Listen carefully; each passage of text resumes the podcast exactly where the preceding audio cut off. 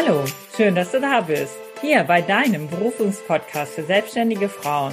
Hier erfährst du, wie du deinen einzigartigen Mehrwert in die Welt bringst. Mein Name ist Doris Trauernig und ich freue mich sehr darauf, möglichst vielen Frauen zu zeigen, wie sie ihre individuelle Berufung herausfinden und erfolgreich ihr Herzensbusiness kreieren. Hallo und herzlich willkommen bei eurem Berufungspodcast. Hier geht es darum, wie berufene Frauen ihren Mehrwert in die Welt bringen.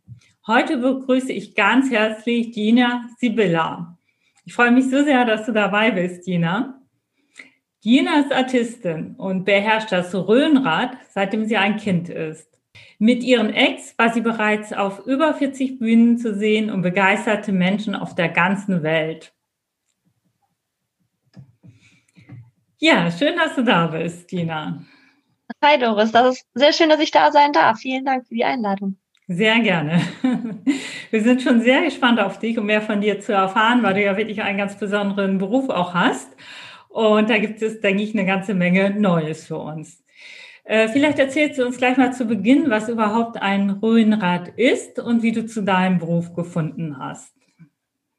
Ja, also das Röhnrad, das ist äh, ursprünglich ein Sportgerät das ist ein überdimensional großer Hula-Hoop-Reifen mit zwei Reifen, die miteinander verbunden sind. Und äh, ja, um die zwei Meter groß. Meiner ist zwei Meter zehn im Durchmesser und wiegt ungefähr 50 Kilo. Der bleibt also immer im Kontakt mit dem Boden und man rollt damit von einer Seite auf die andere. Man kann oben im Rad sein, obendrauf, man kann innen sein, an der Seite und das kann man auch natürlich tellern. Das heißt, man rollt nur auf einem Reifen und dann ist das wie so eine Münze, die dann quasi auf dem Boden oder besser gesagt auf der Bühne tellert und man dann auch ganz viele verschiedene artistisch-akrobatische Übungen dann quasi darbietet. Mhm. Ja, also es hört sich ja extrem äh, spannend auch an. Äh, da brauchst du wahrscheinlich auch ganz viel Gleichgewichtsgefühl äh, oder auch Stabilität, äh, um das überhaupt zu halten, oder? Ja, natürlich. Also Körperspannung ist super wichtig dabei, also das A und O quasi, wenn man dann halt auch in dem Rad sich bewegt, ohne sich festzuhalten oder wo man halt wirklich nur wenig Berührung hat. Man muss das Rad die ganze Zeit in Bewegung halten, weil ich meine, ein Objekt hat ja eine bestimmte Trägheit. Wenn man es anschubst, irgendwann wird es langsamer. Das heißt, man muss immer kontinuierlich auch noch die Kraft wieder aufbringen, dass es halt weiter rollt und einen schönen Bewegungsfluss dann quasi zu sehen ist. Hm.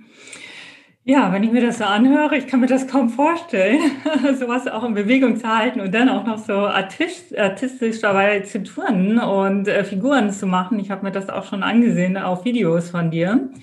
Äh, wie lange machst du denn das überhaupt schon? Also mit dem Röhnrad, da habe ich wirklich als kleines Kind angefangen. Syr, also die kleine Schwester, was ich auch noch mache, das kam dann im Teenageralter dazu. Und ja, beim Röhnrad, das war so ein bisschen lustig. Das, ich wollte als Kind immer Skispringerin werden. Es gab im TV immer Männer und äh, ich fand das echt blöd und dachte mir so, hey, wir können das doch auch. Wir sind doch auch stark. Warum sind das immer nur Männer? Ich wollte immer, ich wollte immer Skispringen machen, um den Männern zu zeigen, ey, wir Frauen können das auch. So als ganz kleines Kind. Ich bin immer von irgendwelchen Mauern runtergesprungen. Mein Papa musste mich immer so auffangen, wie man das halt dann auch im Fernsehen gesehen hat, wie die Trainer das gemacht haben mit einem. Und ja, dadurch, dass wir im Ruhrgebiet wohnen und hier wenig Schnee, wenig Berge und natürlich auch keine Schanzen zu Hause sind und meine Eltern natürlich auch nicht für so ein kleines Kind dann irgendwie umziehen wollen, kam meine Mama auf diese glorreiche Idee, hey Gina, in unserem Sportverein, zehn Minuten zu Fuß, da gibt's Röhnrad, das ist doch so ähnlich wie Fliegen, probier das doch mal aus. Also, was es mit dem Fliegen zusammenhängt, also außer auf die Nase fliegen eher, äh, das weiß ich jetzt noch nicht ganz, aber es hat mich auf jeden Fall gecatcht. Meine Mama hatte Glück, ich konnte immer alleine hinlaufen und ja, ich halte eine Sportart, die mir sehr, sehr doll gefallen hat. Ja, ja. Also ich habe das so überhaupt noch gar nicht wirklich gekannt. Also vielleicht mal irgendwo gesehen, aber jetzt gar nicht so sehr bewusst. Also das ist für mich jetzt auch so komplett neu. Ja, ähm, und das ist für dich jetzt auch in Ordnung? Hast du irgendwann nochmal mit dem Skifahren angefangen oder ist da gar nichts draus geworden? Ja, also ich habe mit meinem Papa früher, war ich auch schon als kleines Kind mit auf der Piste und habe mich an so einer Leine irgendwie den Berg mit runtergenommen und solche Sachen. Also Ski gefahren bin ich auch früher tatsächlich relativ häufig, bis ich 14 war und dann bin ich mit meiner besten Freundin den Skiurlaub gefahren mit meinen Eltern und die ist aber nur Snowboard gefahren und das heißt, dann habe ich den Kürzeren gezogen und habe angefangen Snowboard zu lernen mit ihr Ah. Und äh, es hat mir so viel Spaß gemacht, dass ich wirklich ab da nur noch Snowboard gefahren bin, bis vor ein paar Jahren, wo ich dann auch mal endlich nochmal auf Skiern stand und es auch wieder echt Bock gemacht hat. Aber jetzt war ich schon wieder seit über zwei Jahren nicht in einem Skigebiet. Und ich meine, im Moment kann man ja eh nicht. Genau. Und ich hätte echt mal wieder Bock auf jeden Fall. Ja, wie war denn dein Leben so als Kind? Also du hast jetzt diese neue Sportart gefunden mit dem Röhnrad und äh, wie kann ich mir das dann so vorstellen? Ja, also ich war am Anfang war ich halt in dem Verein drin und habe einmal die Woche trainiert, ganz klassisch, wie man halt anfängt. Also wurde auch gar nicht so sehr gefördert, aber es hat mir immer Spaß gemacht. Ich war viel draußen und habe quasi auch auf dem Spielplatz sehr viel gearbeitet. Ich war, bis ich 19 war, auch auf dem Spielplatz und habe mir da an den Turnstangen und am, am Boden einfach so auf dem auf dem Rasen mir viele Sachen beigebracht. Mein erster Flickflack, den habe ich aus YouTube-Tutorials und habe den im Sand ausprobiert.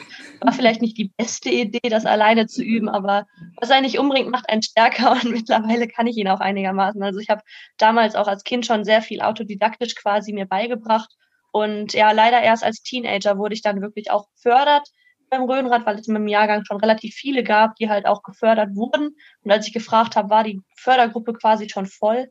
Aber dann habe ich doch irgendwie überzeugt und als Teenager durfte ich dann halt auch häufiger zum Training kommen und dann habe ich richtig reingehauen und ja, jetzt bin ich quasi in meinem Jahrgang die Einzige, aber Wettkämpfe mache ich ja schon ganz lange nicht mehr und habe dann vor vielen Jahren gemerkt, hey, ich möchte auch gar nicht mehr in eine Form gepresst werden. Ich möchte nicht den Regeln hinterherrennen und dass ein kleiner Finger schon einen Abzug gibt, so quasi im Wettkampf geschehen, sondern ich möchte mein Ding machen. Ich möchte das Gerät viel kreativer nutzen, als man es darf. Und ich möchte einfach nicht diesen Sport, der für Laien sehr schwierig und langweilig ist zu verstehen zum Teil, äh, will ich einfach zugänglich machen und sagen, das ist so eine schöne Bewegungskunst. Das ist nicht nur Sport, das ist mehr, das ist Kunst und das möchte ich den Menschen zeigen und die damit begeistern.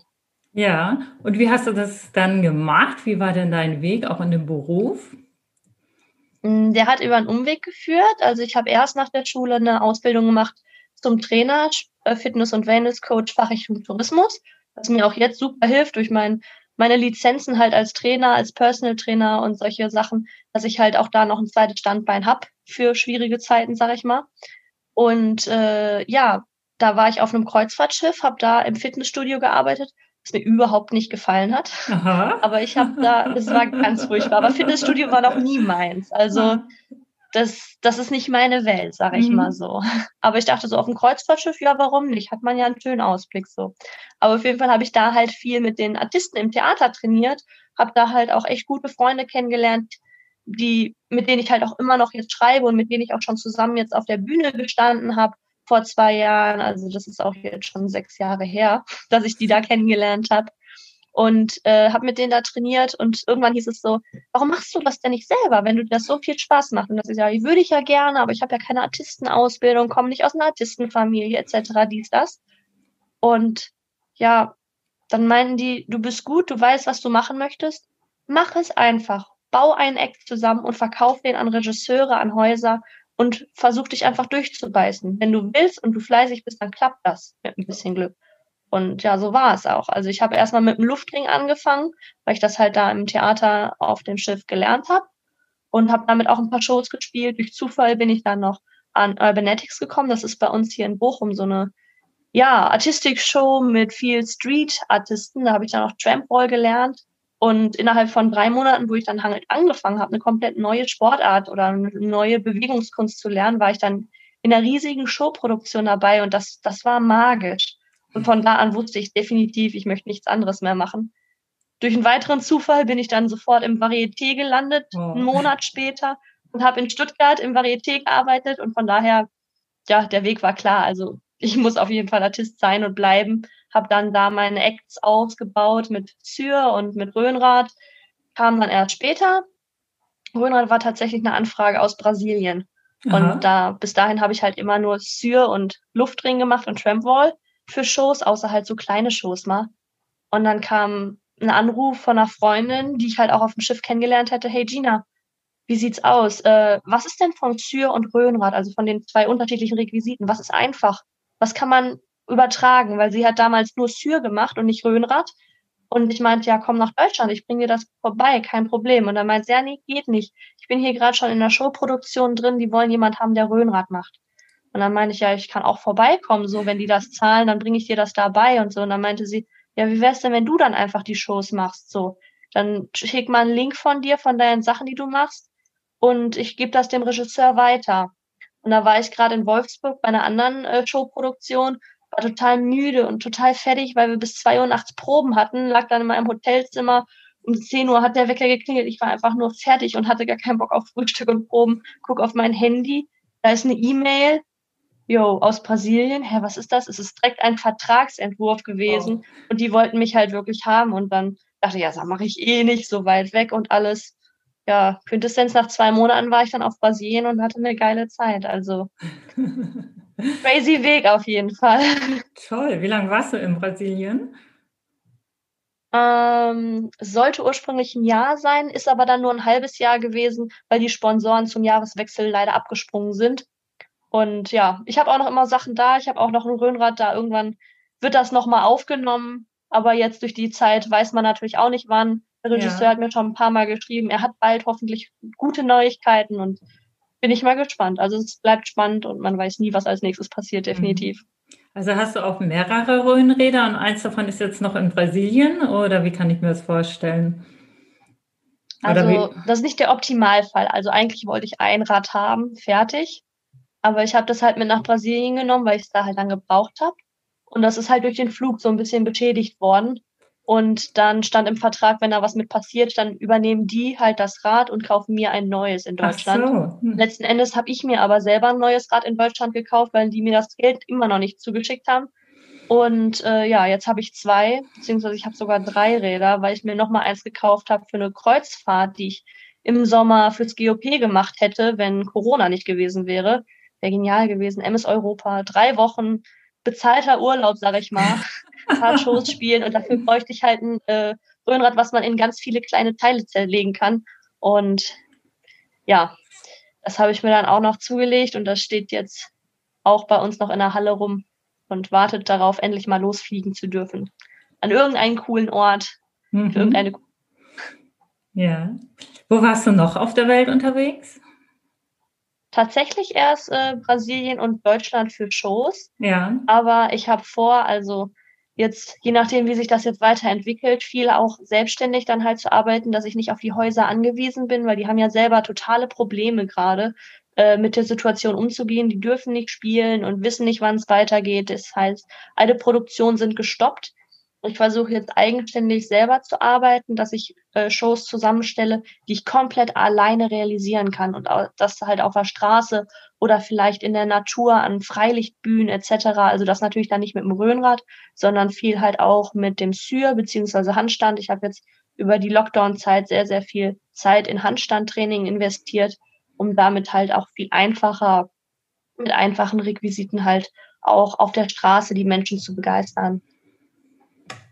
Spannend. Gibt es denn irgendetwas, was sich auch mal ausgebremst hat, was mal schwierig war?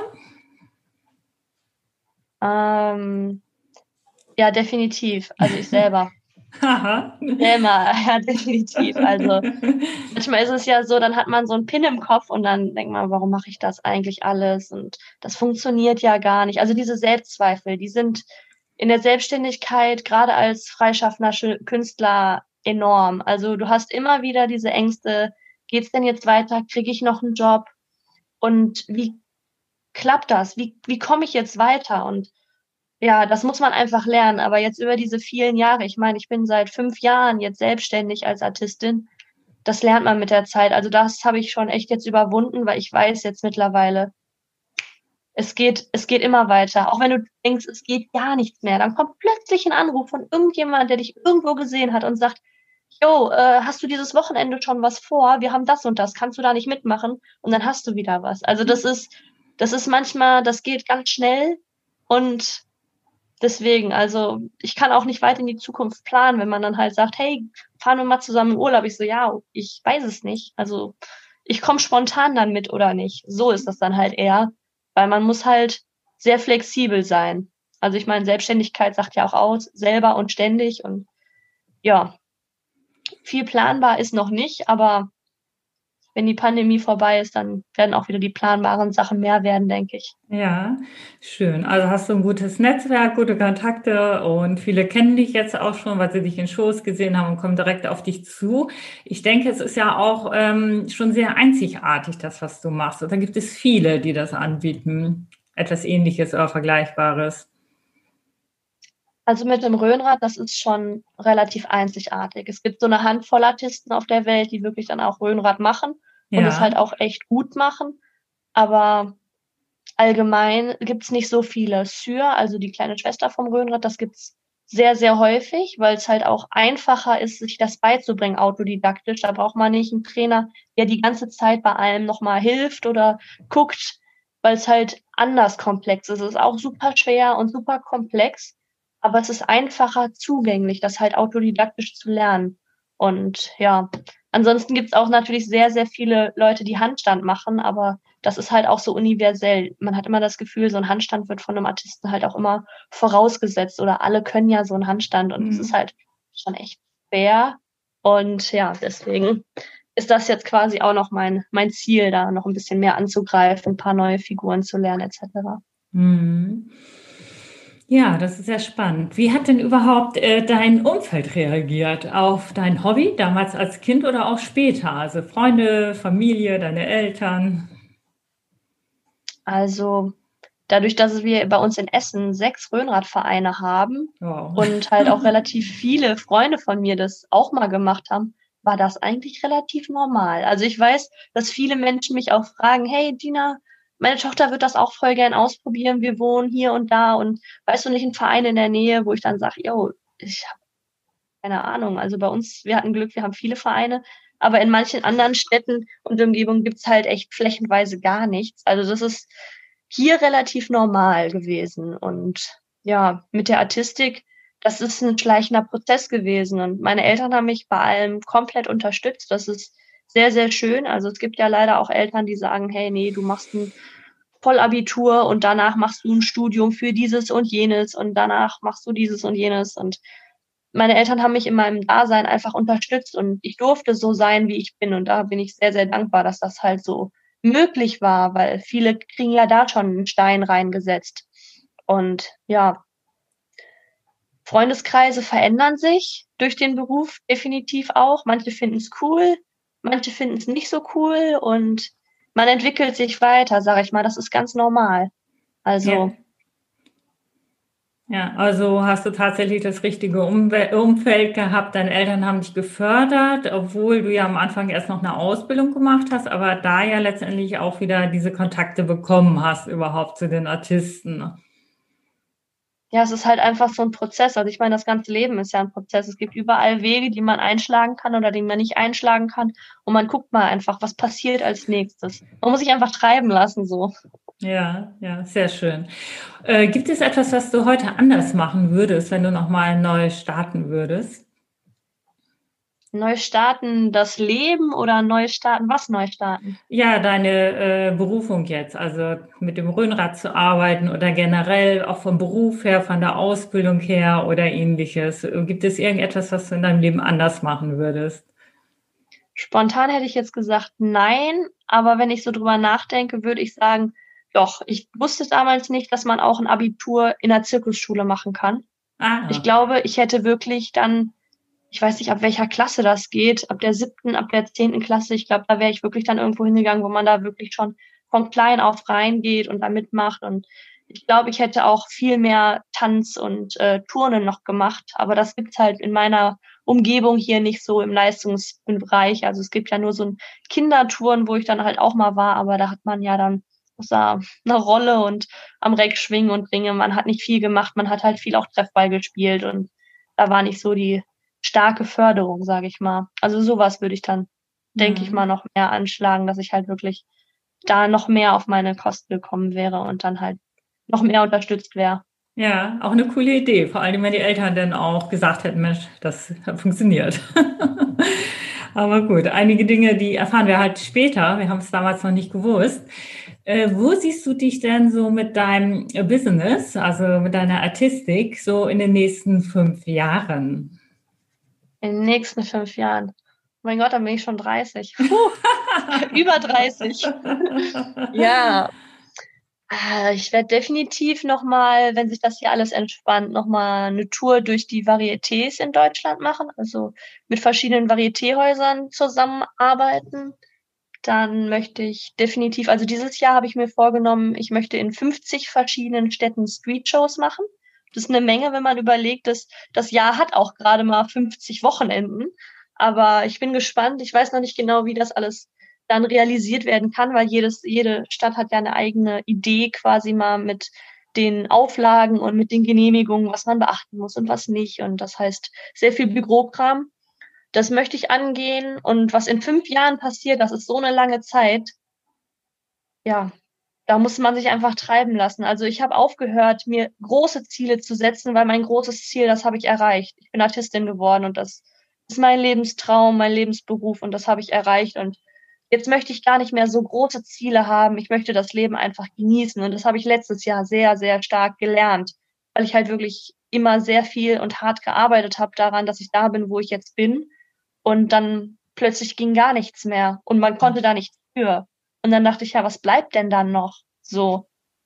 Und dann habe ich halt gemerkt, ja, ich möchte mein Leben einfach genießen. Ich möchte glückliches Leben führen und mit der Selbstständigkeit habe ich da auch auf jeden Fall die Freiheit, das auch zu machen und habe jetzt auch den Mut dazu, dass ich das machen möchte und dass ich das machen werde. Und von daher, mein Ziel ist es, mein Leben zu genießen, das Beste mitzunehmen, die Menschen zu begeistern, aber auch den Menschen zu zeigen, es geht.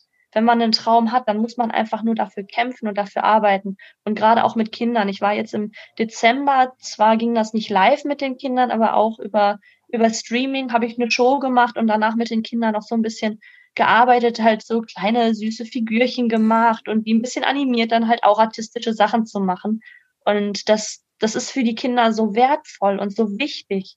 Das heißt, einerseits natürlich in, die, in der darstellenden Kunst halt viel arbeiten und viel erarbeiten, auch mit der Natur, dass ich halt die Artistik mit der Natur verbinde. Das ist auch eine Idee, die mir letztes Jahr gekommen ist, die ich dieses Jahr umsetzen werde und natürlich auch den Kindern, den neuen Menschen der Welt quasi das auf den Weg geben, was alles geht.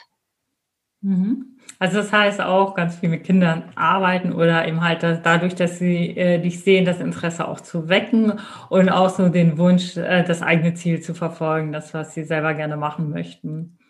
Ja, genau. Also einfach, dass die halt auch weggehen, so ich habe ein Handy, ich habe ein Tablet und so, dass, dass sie wieder ein Gespür für kriegen. Weil ich meine, man mhm. sieht das ja auch bei anderen Menschen. Das ist ja ganz normal. Ich meine, ich hänge auch vorm Handy, das tun wir alle. Ja. Aber dass man den Kindern halt auch zeigt, hey, es ist nicht nur das Handy, es ist auch draußen, es ist auf dem Baum klettern, es ist, es ist Abenteuer erleben und es ist für die Träume kämpfen, es ist Ziele erreichen, Ziele aussuchen und dass es halt mehr ist als nur die digitale Welt, sage ich mal, weil das doch auch halt jetzt durch die jetzige Zeit doch stark überhand genommen hat und ja, da einfach nochmal einen anderen Weg auch zeigen.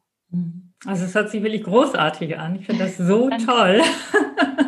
auch gerne immer wieder rauszugehen, auch die Natur zu nutzen. Also das mache ich selber auch sehr gerne und auch den Kindern den Weg nochmal zu zeigen. Und äh, du bist ja auch noch so jung und dadurch äh, denke ich mal, ist es auch noch ganz was anderes. Und immer, du hast einen spannenden Beruf und äh, das, äh, glaube ich, lässt wirklich auch die Kinderaugen den leuchten und auch den, erweckt auch den Wunsch, dass sie selber etwas in dieser Art machen möchten und sich da einfach ausprobieren und austesten möchten. Ja, definitiv. Also Kinder sind so leicht zu begeistern und die geben diese Begeisterung zurück. Das ist immer so ein Geben und Nehmen. Es ist einfach wunderschön. Hm, ganz toll. Ja, gibt es noch etwas, was ich jetzt so noch nicht gefragt habe, was du gerne noch erzählen möchtest, was noch wichtig ist? Hm. Ich weiß nicht genau, was dich und deine Hörer noch interessieren würde. Hm. Vielleicht könntest du ja sonst auch noch mal ähm, so in drei bis vier Sätzen zusammenfassen, was für dich so die wichtigsten Faktoren sind, um äh, die Berufung zu finden und sie dann auch zu leben. Weil oftmals ist es ja auch so, dass äh, gerade auch das Umfeld sagt, nee, das ist nicht gut, wie zum Beispiel immer halt die ganze Artistik äh, oder als Tänzerin, Schauspieler oder was auch immer. Äh, den Beruf zu ergreifen. Oft haben wir ja dann, geh lieber den sicheren Weg und dann machen wir häufig einen Umweg über das Büro zum Beispiel. Ähm, ja, es ist erstmal wichtig, dass man wirklich weiß, was man machen möchte, ist ja erstmal gar nicht so klar. Also ich meine, das weiß man ja nicht. Also manche wissen ja mit fünf, ich möchte Tierärztin werden, die ziehen das auch durch. Und manche, die wissen ja mit 20 noch nicht, was sie machen möchten. Das heißt, es ist erstmal wichtig, sich klar zu machen, was kann ich gut? Was denken andere, was ich gut kann? Was möchte ich gerne machen oder was kann ich mir vorstellen? Dass man erstmal rausfindet, was ist die eigene Berufung eigentlich? Dass man überlegt, wo habe ich wirklich Spaß dran? Weil ich meine, wir verbringen so viel Zeit mit der Arbeit, die sollte ja auch Spaß machen. Es sollte kein Leiden sein, weil das ist die Lebenszeit und das ist die eigene Lebenszeit. Und von daher, man sollte rausfinden, was mache ich gerne, was möchte ich machen, was kann ich machen, um anderen Menschen es denen halt äh, zu helfen oder halt da die anderen Menschen einen Mehrwert zu haben und ja, dadurch halt weiterzukommen und weiterzuarbeiten, die Träume zu verwirklichen. Mhm. Und welche Ideen hast du, wenn jetzt zum Beispiel jemand sagt, Mensch, das ist jetzt keine so gute Idee, das ist so gefährlich oder ähnliches? Das äh, kommt ja auch schon mal häufiger vor. Ja, das stimmt. Also man merkt das schon, wenn man dann irgendwo auch mal ist. Und irgendwann war ich mal im Theater mit Freunden und dann waren da halt, das war bei einem Ballettstück und die sind so hoch gesprungen, sah so fantastisch aus und einfach unglaublich toll und diese Kraft und Eleganz dahinter. Und dann habe ich halt danach so gesagt, boah, ich möchte auch so hoch springen und den Spagatsprung so schön und hoch machen wie die. Und meine Freundin, die halt dabei war, auch, die meinte, ja, das ist schon cool, aber das schaffen wir jetzt eh nicht mehr. Dafür sind wir schon zu alt, dafür müsste man viel zu sehr trainieren und so. Und dass dieses limitierende Denken und bei manchen Menschen, das merke ich, das klappt nicht mehr so, dass man sagt halt, okay, die würden mich in dem Denken eher ausbremsen und dann filter ich schon wirklich, mit welchen Menschen teile ich welche Erfahrung oder welche, welche Wünsche, weil es gibt ja viele Menschen, die hat man total lieb und äh, die wissen dann aber zum Teil nicht genau, dass das eher ausbremsend ist, wenn manche Sachen, die die halt sagen. Und äh, ja, das ist manchmal schwierig, aber da führt man dann einfach andere Gespräche, weil ich bin halt sehr sensibel auch und ich nehme mir viele Sachen sehr zu Herzen und dann reflektiere ich da halt auch sehr stark drüber.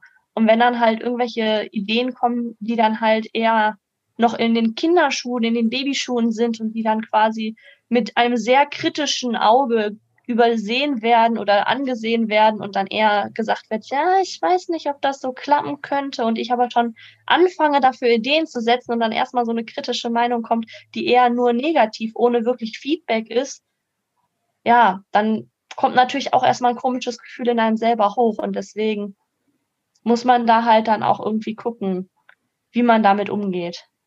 Mhm. Dass halt einfach die guten Ideen erstmal für sich erarbeitet und ohne dass da halt jemand was Negatives zusagt, bis man wirklich das hat, was man haben möchte und dann wirklich so, ein, so einen kleinen Schatz quasi präsentieren kann hm. und sagen, hey, ich hab's aber geschafft. Oder einfach sagen den Leuten, hey, yo, das ist deine Meinung, ich habe meine, ich zeig dir, dass es geht. So dass man einfach das Ganze umdreht und sagt, hey, das Gegenteil geht auch. Das mhm. funktioniert. Also die Überzeugung haben, das Selbstbewusstsein haben und irgendwo anzufangen, was möglich ist. Weil ich habe bei dir ja auch gehört, am Anfang, äh, glaube ich, hattest du auch noch kein eigenes Röhnrad. Da hast du halt auf dem Spielplatz trainiert, an den Turnstangen oder auf der Wiese. Also hast du irgendwas gesucht. Also das äh, ist jetzt nicht unbedingt ein Grund, dass etwas nicht geht oder nicht zu trainieren ist.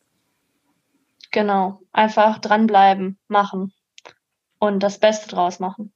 Wunderbar. Prima. Ja, dann ähm, denke ich mal, können wir auch zum Schluss kommen. Es sei denn, du hast jetzt noch irgendwas Spannendes für uns oder irgendetwas, oder wir machen es einfach so am Schluss zum Interview auch, äh, dass ich dir das überlasse, dass du gerne noch etwas sagst, was du glaubst, was nochmal wichtig ist für die Welt oder eben halt für Menschen, die auf dem Weg sind, ihre Berufung zu finden, die sie noch nicht gefunden haben und eben halt unglücklich sind in ihrem derzeitigen Leben? Mhm. Also einerseits möchte ich die Menschen natürlich auch einladen, also meinen Prozess mitzuverfolgen, wie es weitergeht. Ich meine, ich bin ja definitiv noch nicht am Ziel. Ein Ziel gibt's ja gar nicht. Es ist ja alles, ist ja ein Prozess. Und da lade ich halt natürlich auch alle Menschen ein, mir da bei meinem Prozess weiter zuzuschauen und zu gucken, wo geht's hin und ja, vielleicht auch zu gucken, was ist mit der Artistik und der Natur. Vielleicht mache ich ja irgendwann wirklich mal eine richtig coole große Show und da wäre natürlich auch toll, wenn Menschen dann dabei sind oder Menschen, die das gerade inspirierend finden, auch selber was zu machen, dass man sich da austauscht. Und ja, wer jemand irgendwas machen möchte, irgendwas Neues, dann sollte er sich überlegen, was möchte ich machen, wie möchte ich es machen und mit wem möchte ich es machen. Oder möchte ich es ganz alleine nur für mich machen und dann wirklich dranbleiben und arbeiten und einfach weitergehen. Jeden Tag ein Stückchen. Und wenn mal ein Tag gar nichts geht, dann geht ein Tag gar nichts. Aber immer ein Stückchen. Weil mit jedem kleinsten Schritt, den man weiter in die richtige Richtung geht, ist man im großen Ziel ein Schrittchen näher, als wenn man es nicht tut. Und das merke ich bei mir selber auch. Also entweder ich mache gar nichts und dann passiert halt auch gar nichts. Oder ich mache einfach mal immer ein bisschen und dann merkt man mit der Zeit doch, da wird, da wird was draus, auch wenn es nicht viel ist. So. Ja. Immer dranbleiben, machen und den Prozess genießen. Das ist das Wichtigste. Nicht aufs Ziel konzentrieren, den Prozess genießen. Ja. Mhm. Ja, deine Aussage macht so richtig Mut. Dankeschön. Das finde ich so genial. Ja, dann äh, nochmal die Frage, wie finden wir dich denn am besten? Auf welchen Kanälen zum Beispiel? Website, äh, Social Media? Wie bist du am besten erreichbar? Also ich habe eine Website, ich bin ja bei YouTube, bei Facebook, bei Instagram. Ähm, prinzipiell mit Gina Sibylla findet man mich. Ganz einfach auch. Und das meiste mache ich tatsächlich über Instagram. Also das ist halt wirklich über meinem ganz normalen Account, dass ich da halt viele Sachen reinstelle, auch wenn ich halt irgendwo im Fernsehen bin oder solche Sachen, dann lade ich das dann auch meistens noch da mit hoch und da gibt's dann die Neuigkeiten, wenn ich mal Workshops gebe. Jetzt habe ich gerade zum Beispiel gestern, das war genial, habe ich drei Online-Workshops gegeben und einer davon war halt auch Handstand für Anfänger und es war richtig cool. Es hat so Spaß gemacht und wir waren eine tolle Gruppe und wer da auch noch mitmachen möchte, kann das natürlich auch machen. Also bei Instagram gibt's schon die meisten Informationen. Ich weiß nicht, ob du den Namen einfach in deinem Podcast unten mit reinschreiben ja. möchtest. Es ist Gina-Sibylla, S-I-B-I-L-A. Musst du halt schauen, wie das Fall. für dich am einfachsten ist oder am liebsten hast. Ja, das werden wir auf jeden Fall verlinken, dein Instagram-Profil und sonstige Links, da werde ich einfach mal schauen, so dass wir dich auch finden. Dein Name ist auch sehr spannend und sehr ungewöhnlich. Darf ich noch kurz ja, Viele fragen? denken tatsächlich, das ist mein Künstlername. Ja, ist toll. Wie kommst du zu diesem Namen? ja, ich habe tolle Eltern, die mir da äh, schon quasi den Künstlernamen in die Wiege gelegt haben. Also toll. Und der Nachname? Der ist von meinem Opa. Aha. Wo kommt dein Opa her? Oder der kommt normale... aus Hannover. Aus Hannover? Also, ja. ja.